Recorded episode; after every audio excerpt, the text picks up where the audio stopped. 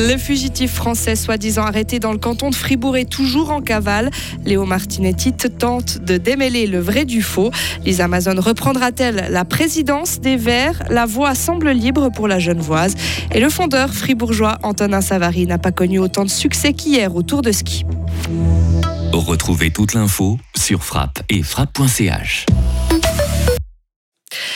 Incompréhension autour de l'arrestation d'un fugitif français dans le canton de Fribourg. En cavale depuis une dizaine de jours, la justice française a annoncé son interpellation dans notre région. Mais Léo Martinetti, cette information est fausse. Le jeune homme de 17 ans court toujours. La justice française a pourtant affirmé hier qu'il se trouvait sous les verrous après avoir été pris en flagrant délit de cambriolage. Une information reprise par plusieurs médias français et suisses. Contacté, la police cantonale n'était pas au courant d'une éventuelle arrestation en terre fribourgeoise bourgeoise. Après plusieurs coups de fil, elle s'est rendue compte que cette information était erronée. La justice française s'est trompée. Le fugitif reste donc introuvable depuis son évasion d'une maison d'arrêt lors d'un transfert médical la veille de Noël. Il y était incarcéré pour vol à main armée. Un mandat d'arrêt européen a été émis à son encontre. Merci Léo. Quatre hommes ont été interpellés à Romont après avoir fait des graffitis sur des wagons CFF, des faits qui remontent à la nuit de mardi à hier. Les auteurs présumés ont été arrêtés peu de temps après à bord d'une voiture lors d'un contrôle de police. Lors de la fouille du véhicule, les policiers ont trouvé des traces de peinture fraîche ainsi que des couvercles de bombes de spray. Les quatre hommes, âgés de 21 à 35 ans, ont été placés en arrestation provisoire. Le montant des dégâts s'élève à plusieurs milliers de francs. Un accident de la circulation a fait un blessé à Bulle. Un automobiliste de 76 ans a renversé un piéton qui traversait la route ce matin. Blessé et inconscient, l'homme de 70 ans a été transporté en ambulance à l'hôpital.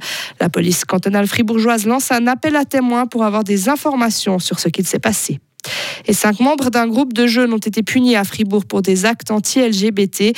En mai, ces fribourgeois, âgés de 17 à 18 ans, avaient volé et brûlé des drapeaux arc-en-ciel. D'après la Liberté, ils ont été condamnés à des jours amende avec sursis ou à du travail d'intérêt général, une sanction complétée par des amendes fermes et des frais de justice. La baloise Florence Brenzikofer ne se présentera pas à la présidence des Verts. La députée, a proposé Elisa Amazon comme favorite. Par élue au Conseil des États lors des dernières élections, la Genevoise avait pourtant annoncé quitter la politique. Elle n'a jusqu'ici pas manifesté d'intérêt pour le poste. Et découverte macabre dans le canton de Soleure ce matin. Le corps d'un homme d'âge moyen non identifié a été trouvé dans un champ de grange. On ignore encore les causes de sa mort, mais rien n'indique l'implication d'une tierce personne. Une autopsie sera effectuée. La neige a bloqué des centaines de voitures en Suède et au Danemark. Toutes les personnes ont pu être évacuées de la route, tandis que de nombreux trains sont annulés en Norvège.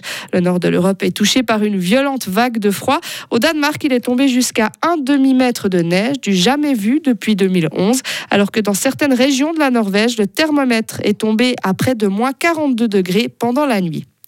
Puis en sport, pas de nouvelles exploits pour Antonin Savary au Tour de ski. Le Fribourgeois de 21 ans s'est classé 43e de la poursuite en style classique. La veille, il avait fêté ses premiers points en Coupe du Monde lors du sprint. La victoire est revenue au Norvégien Harald Amundsen. Chez les femmes, c'est la Finlandaise Kertu Niskanen qui l'a emporté.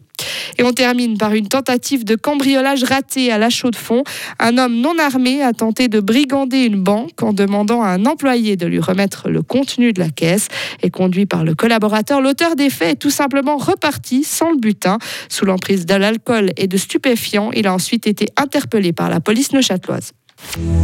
Retrouvez toute l'info sur frappe et frappe.ch. Des nuages et de la pluie pour ce vendredi, rien de bien folichon et des températures qui descendent progressivement. Il fera 7 degrés au meilleur de la journée en Suisse romande. Pas mieux pour le week-end qui s'annonce gris et frais avec quelques gouttes au flocon. Il fera au maximum 5 degrés samedi, pas plus de 3 dimanche. Le début de semaine s'annonce tout aussi nuageux, froid mais plus sec selon Météo Suisse.